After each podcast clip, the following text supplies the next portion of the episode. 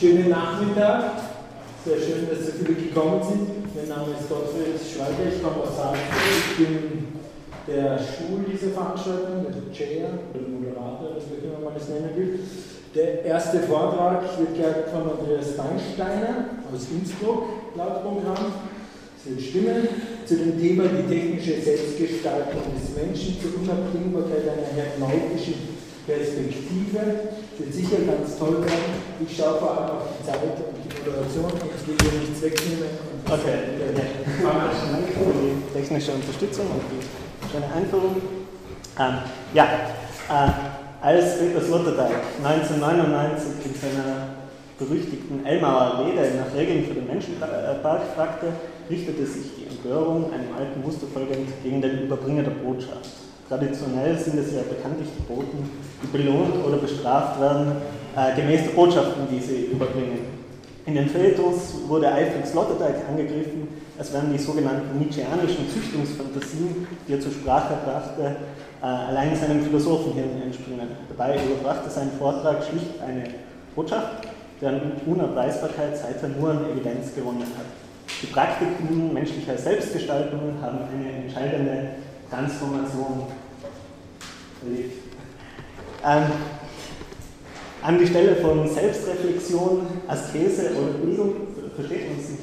Oder? Äh, ich, ich, weiß nicht, wegen der Akustik, der ist irgendwie. Ja, soll, soll die leiser reden oder lauter? Wie, wie war das bisher? Hat jemand schon Erfahrung mit dem Raum? Nein. Okay, ja. Ähm, ich hoffe, ich sehe weniger Verständnislosigkeit.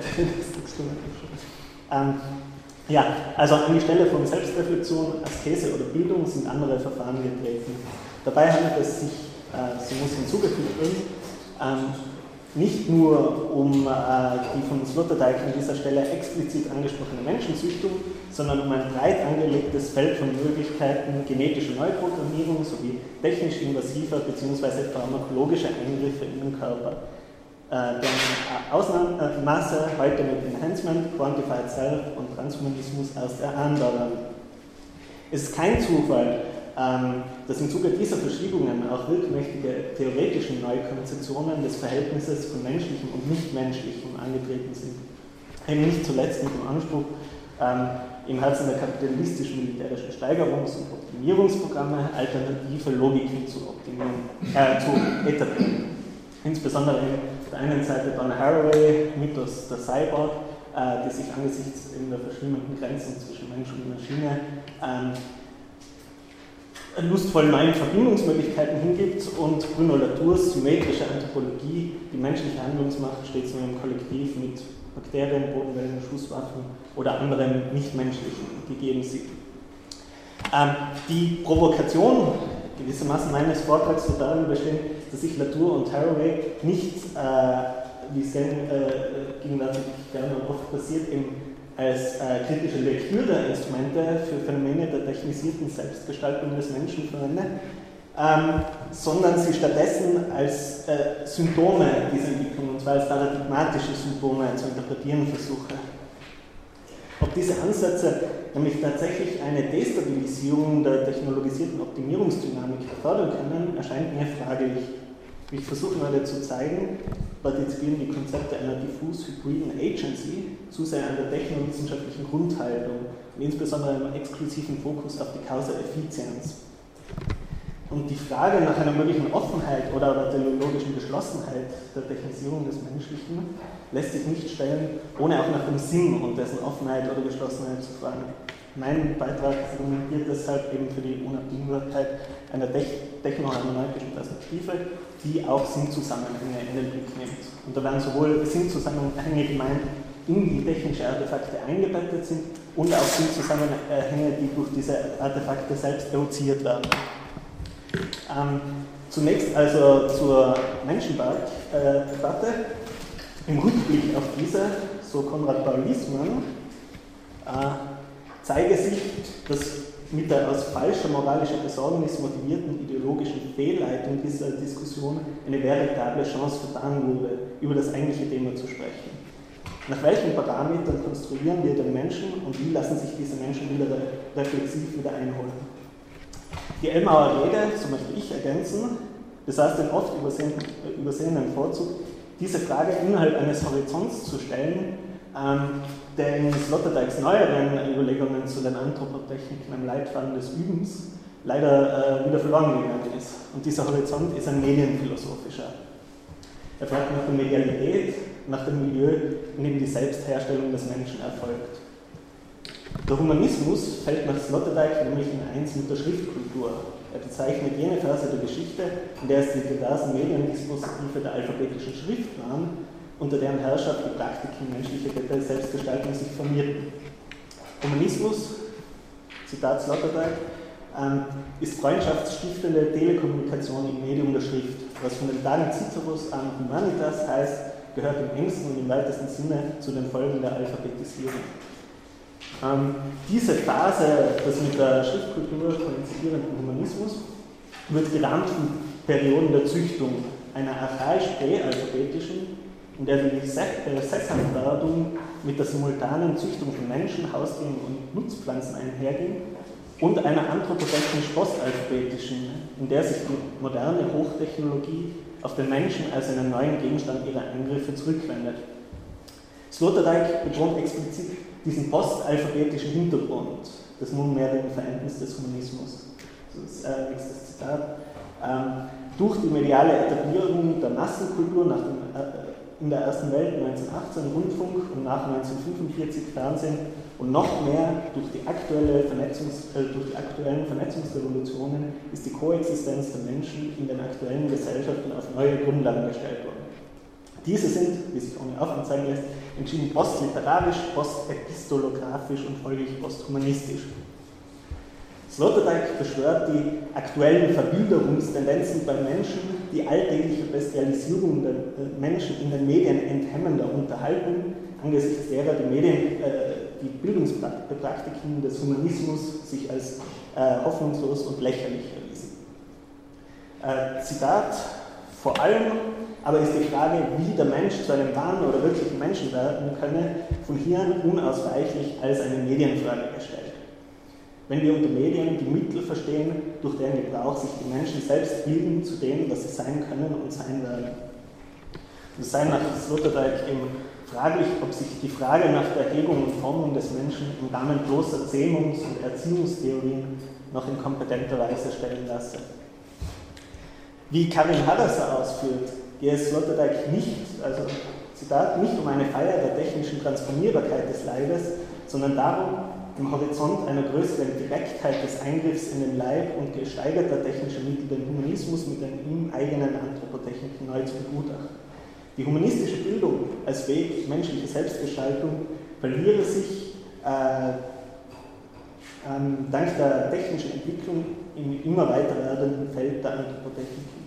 Aber sie betont, dass Sloterdijk diesen Begriff nicht affirmativ verwendet. Es gehe schlicht um, Zitat, um die Beobachtung eines Umschwungs zwischen humanistischen Kulturtechniken des Lesens und Schreibens und der Selbstbildung hin zu im, im engeren Sinne technologischen Maßnahmen im Verlauf einer langen Moderne. Ähm, in diesem Umschwung liegt eine Parallele zu jener Verschiebung im existenzial-epistemologischen Register, die Martin Heidegger in der Neuzeit und in intensivierter Weise im technowissenschaftlichen Zeitalter beobachtet. Wissenschaft, so seine These, wandle sich von der Theorie im Sinne eines Betrachtens hin zu einem Trachten, das an Wissen immer schon und nur im Hinblick auf Möglichkeiten des gestaltend manipulierenden Eingriffs ins Wirkliche interessiert ist. Aufgrund dieses Trachtens nach Eingriffsmöglichkeiten, so Heidegger, kann Technik keineswegs nur als angewandte Naturwissenschaft gefasst werden. Gerade umgekehrt ist es die Technik im Sinne der Ambition des bewirkenden Eingriffs, der der Naturwissenschaft vorangeht, indem er im Vorhinein die Richtung und Weite des wissenschaftlichen Erkenntnisinteresses festlegt. So wandelt sich die Realität zur Wirklichkeit im Sinne eines Gewirks von Ursache und Wirkung. Äh, im technowissenschaftlichen Wirklichkeitszugriff nivellieren sich alle Bezüge zwischen Sein und Wirkzusammenhängen im Sinne der Kausaleffizienz. Nur das, wovon eine klar feststellbare, das heißt quantitativ empirisch aufweisbare Wirkung ausgeht, vermag unter solchen Rahmenbedingungen den Anspruch zu erheben, wirklich zu sein. Ähm, liegt hier tatsächlich eine Nivellierung vor oder haben wir es schlicht mit einem nicht ausweisbaren Postulat von Seiten Heideggers zu tun? In seinem Technikaufsatz erinnert Heidegger an die vier aristotelischen Ursachen, zu denen in der Wirkursache auch die Causa Materialis, die Causa Formalis und die Causa Finalis gehören. In die Herstellung einer Silberschale, so das herangezogene Beispiel, gehen neben der ins wirkliche Eingreifen von äh, Verursachung durch den äh, Silberschmied ähm, auch das Material, Hülle, die Form, in die das Material gebracht wird, Elos bzw. Morphe und der Zweck der Schale, Telos, ein. Heidegger versucht deutlich zu machen, dass das Herstellen den einheitlichen Horizont dieser erweiterten Ursachensystematik bildet. Ähm, die eigentliche Pointe besteht jedoch darin, dass diese griechische Metaphysik der Produktion bereits zur Vorgeschichte des technowissenschaftlichen Wirklichkeitszugriffs gehört. Sie steht nämlich selbst schon im Schatten der für Heidegger entscheidenden Nivellierung, die sich äh, vollzogen hat, insofern das Herstellen auf das Verfertigen reduziert wird. Dem entgegen versucht Heidegger eine untergründige Begriffsweite des Herstellens äh, im Sinne eines Herstellens mit Bindestrich zu entfalten. Herstellen in diesem erweiterten Sinne bedeutet ins Anwesen bringen, zugänglich machen. Die tatsächliche physische Verfertigung eines Hergestellten ist so betrachtet bloß eine Option in einem offenen Feld von Weisen des Anwesenlassens. Ob ein Denken des Herstellens in diesem erweiterten Sinne sich jeweils zuvor faktisch historisch vollzogen hat oder nicht, bleibt für Heidegger unerheblich. Worum es ihm geht, ist der Aufweis einer irreduziblen, geschichtlich variablen Medialität, die dem Menschen in jeweils spezifischer Weise Seiendes zugänglich macht. Produktion, Herstellung als Medialität beschränkt sich nicht auf den faktisch wirkenden Eingriff ins Wirkliche Interesse einer Verfertigung, sie umfasst eine uneingrenzbare Vielfalt von Weisen des Zugänglichmachens. Mit dieser geschichtlich sich wandelnden Medialität ähm, liefert Heidegger einen Rahmen, der sich auch für ein Denken verschiedener Modi der Herstellung des Menschen als anschlussfähig erweist. Die Frage, wie der Mensch hergestellt wird, erschließt sich nun in ihrer vollen Bandbreite als die Frage, wie der Mensch dem Menschen jeweils zugänglich bzw. Äh, zugänglich gemacht wird und erweist sich somit auch weiter als die Frage nach der Anthropotechnik.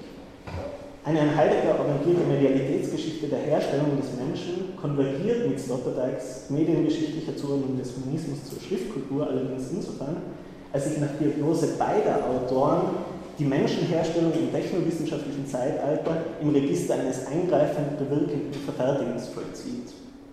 Für Heidegger ist dies die logische Konsequenz daraus, dass dieses Zeitalter andere Weisen der Herstellung überhaupt nicht zu vernehmen vermag. Die Beschränkung des wirklichen Sein und Relevanten auf das Bewirkbare, Bewirkte und Bewirkende steckt im Vorhinein den Spielraum des Verhaltens und der Verhältnisse im technowissenschaftlichen Zugänglichkeitsregime ab.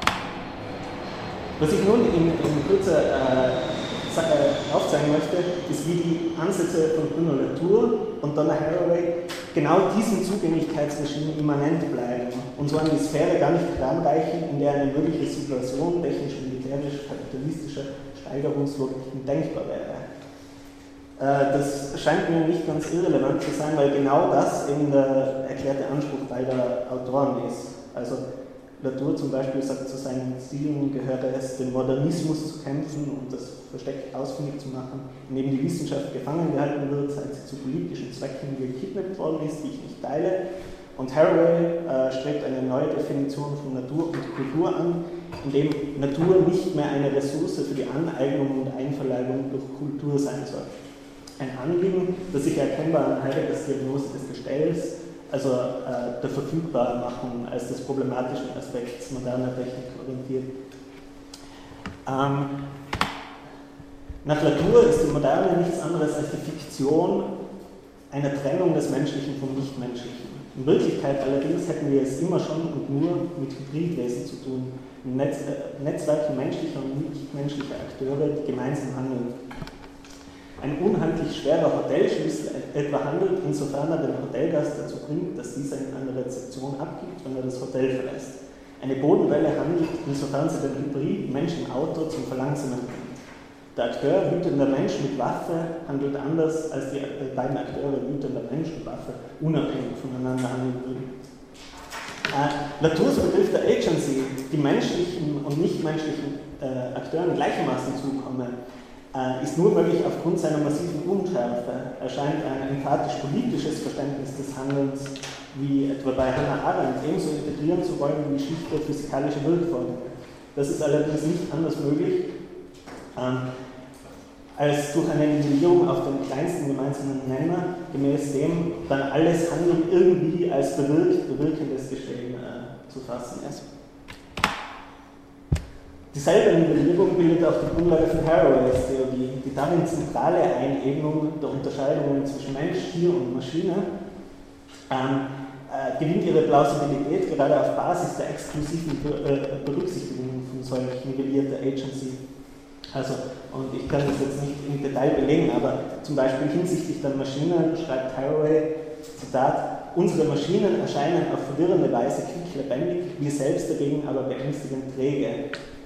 Also gerechtfertigt wird, die, die Einigung der Unterscheidung damit, dass Maschinen eben auf dem exklusiven Feld der Agency zu engagierteren Mitspielern werden als wir selbst. Die Stoßrichtung für etwaige äh, kritische Interventionen ist damit klar definiert. Ähm, auf wissenschaftstheoretischer Ebene fordert Haraway, dass das Wissensobjekt als Akteur und Agent vorgestellt wird und nicht als Leinwand oder Grundlage oder Ressource. Und ebenso gilt im Hinblick auf feministische Fragestellungen, der Körper ist ein Agent und keine Ressource. Und vor allem, und das ist in diesem Zusammenhang wichtig, äh, das bislang theoretische Unterfangen einer Dekonstruktion natürlich organischer Identitäten lässt sich nunmehr nicht mehr anders äh, bewerkstelligen als als faktischer Umbau von äh, Organismen zu Cyborgs. Ähm, ja, bei Haraway wie bei Latour sind es also, und hier würde ich sagen, in völligem Einklang mit der technowissenschaftlichen Grundhaltung, ähm, ist es das, Wir äh, wird das Wirkliche zum äh, bewirkenden Ursache und Wirkung, wie Heidegger sagt, reduziert. Menschliches wie nicht menschliches Sein kommt somit ausschließlich als bewirkender Akteur in den Blick. Ähm, menschliches Verhalten ändert sich ein zum Handeln und dieses wiederum zum bewirkenden Eingriff und das erscheint mir in zweifacher Hinsicht als problematisch. Erstens geraten andere Handlungsweisen aus dem Blick, ähm, die sich eben nicht in einem nachweisbaren Bewirkten niederschlagen. Ähm, völlig undenkbar bleibt auf diese Weise, dass sich menschliches Verhalten eben gar nicht erst als Handlung manifestieren muss. Also dass es, äh, wie Heidegger sagt, Verhalten bleiben kann, etwa in Zuständen der Muße. Zweitens und grundsätzlicher wird so das genuine Spezifikum menschlichen Handelns ignoriert, dass nämlich unser Menschsein, und das äh, ja, kann man als, äh, vielleicht als Anthropologie bei Heidegger äh, brandmarken, aber das ist, glaube ich, nicht die unplausibelste, ähm, jeweils einem historisch variablen Zugänglichkeitsregime untersteht, aus dem erst der Sinn hervorgeht, der in seiner Vielfalt für jedes Handeln spezifisch menschlicherweise maßgeblich ist. Der Akteur Mensch hat entgegen Latours Symmetriepostulat gegenüber allen nichtmenschlichen Aktanten die Eigenschaft oder Eigenheit, in all seinem Verhalten auf diese Maßgeblichkeit eines spezifisch geschichtlich situierten Sinnzusammenhangs zu reagieren die Frage nach der Offenheit oder der ideologischen Geschlossenheit von praktischen, äh, Praktiken menschlicher Selbstherstellung ist somit nichts anderes als die Frage nach der Variabilität oder Fixiertheit des Sinns, der diese Praktiken leitet. An diese entscheidende Ebene reicht das technowissenschaftliche Akteursparadigma nicht heran. Und ebenso unsichtbar wie die menschliche Bezogenheit auf den Sinn äh, wird ihm auch die äh, Involviertheit von Artefakten in diesen Sinn, der letztere ebenfalls rein als Aktanten gefasst werden. Und auch diese äh, Reduktion kommt mir in zweifacher Hinsicht problematisch vor. Erstens kommt das Artefakt auch nur in den Blick, insofern es agiert, also insofern es wirkend ins Wirkliche eingreift. Und auch das hat massive Effekte auf die Praktiken menschlicher Selbstgestaltung. Diese können sich nämlich nur, nur insofern auf Artefakte beziehen, als diese Artefakte eben bewirkend in den Menschen eingreifen. Sei es durch Manipulation des Erbguts, durch Psychopharmaka, äh, deren äh, Wirkung technowissenschaftlich beglaubigt ist oder schließlich durch die technischen Implantate von Cyborgs. Paradigmatische Artefakte des Humanismus, wie etwa ein Buch kommen, wenn überhaupt, alle, allenfalls als Aktanten in Betracht, die bewirken, dass menschliche Akteure sich mit ihnen zu Hybrid Mensch-Buch zusammenschließen, der dann ein bestimmtes Handlungsprogramm, Buch aufschlagen, lesen, umblättern und so weiter, realisiert.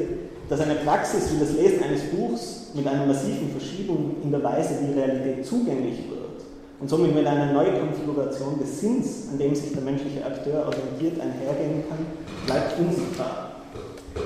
Ähm, ignoriert wird nämlich, und das ist der zweite Punkt, dass jegliches Artefakt, ein Buch ebenso wie ein Quantified Self-App, Zugänglichkeitsregime mitgestaltet und somit auch den Sinn, an dem menschliches Handeln sich orientiert, mitformt. Ähm, Günther Anders, einer der ersten Diagnostiker der technisierten Herstellung des Menschen, formuliert durchaus in Einklang äh, mit Heidegger, bei dem er ja auch gelernt hat, Zitat, an die Stelle der Theorie des Leibes ist also eine Praxis getreten, eine Physiotechnik. Aber nicht eine Physiotechnik von uns bekannten Art, also keine von der Art Medizin, sondern eine revolutionäre, die darauf abzielt, das herrschende System der Physis als solches umzuwälzen und abzuschaffen und aus den bestehenden Verhältnissen des Leibes radikal neue Verhältnisse zu machen. Äh, es genügt nicht, könnte man nach berühmtem Muster ihr Motto formulieren, den Leib zu interpretieren, man muss ihn auch verändern. Und zwar täglich neu und für jedes Gerät anders. Ähm, und in seiner Replik zu der 11. Feuerbach-These von Marx, auf die Anders hier anspielt, betont Heidegger, dass jeder Plan zur Veränderung der Wirklichkeit, oder wie man immer ergänzen kann, jeder Plan zur Veränderung des Körpers bereits auf einer Interpretation dieser Wirklichkeit oder dieses Körpers beruht. Natürlich nicht auf einer Interpretation, die wir uns als äh, souveräne Subjekte nach Vorstellungen des Humanismus aussuchen könnten, sondern auf einer Interpretation, die sich ergibt aus dem geschichtlich variablen und zutiefst von unseren Artefakten, Technologien und Medien geprägten Sinn vor jeder konkreten chirurgischen oder technischen Operation, äh, vor jeder Agency liegt das Mithandeln von Technologien darin, dass sie den Sinn der Herstellung äh, an ihren Optionen ausrichten. Jedes neue Gadget stellt den Leib her, wie anders sagt, also stellt ihn ins Vernehmen und Verstehen, könnte man mit Heidegger sagen, als etwas, das den Möglichkeiten dieser Technologie angepasst werden will. Und genau äh, deshalb erscheint es mir unzureichend, die Problematik der technischen Selbstherstellung des Menschen äh, theoretisch bewältigen zu wollen, indem wir ihn als Teil souveränen Handelnden mit beschränkter Agency in einem symmetrischen Netzwerk menschlicher und nichtmenschlicher Akteure erfassen. Denn äh, die Relevanz technischer Artefakte besteht nicht erst äh, im technowissenschaftlich herbeigeführten Bewirken, im Effizere, sondern zur Forschung und der Entfaltung jenes Sinnzusammenhangs, an, äh, der allen bewirken wollen, erst seine Richtung gibt. Die Frage, ob sich unsere technische Selbstgestaltung offen halten oder aber von der Teleologie der Optimierung entkoppeln lässt, lässt sich überhaupt erst stellen, äh, wenn wir den Sinn in den Blick nehmen, äh, der diese Teleologie ins Werk setzt. Ja, äh, danke für die Aufmerksamkeit.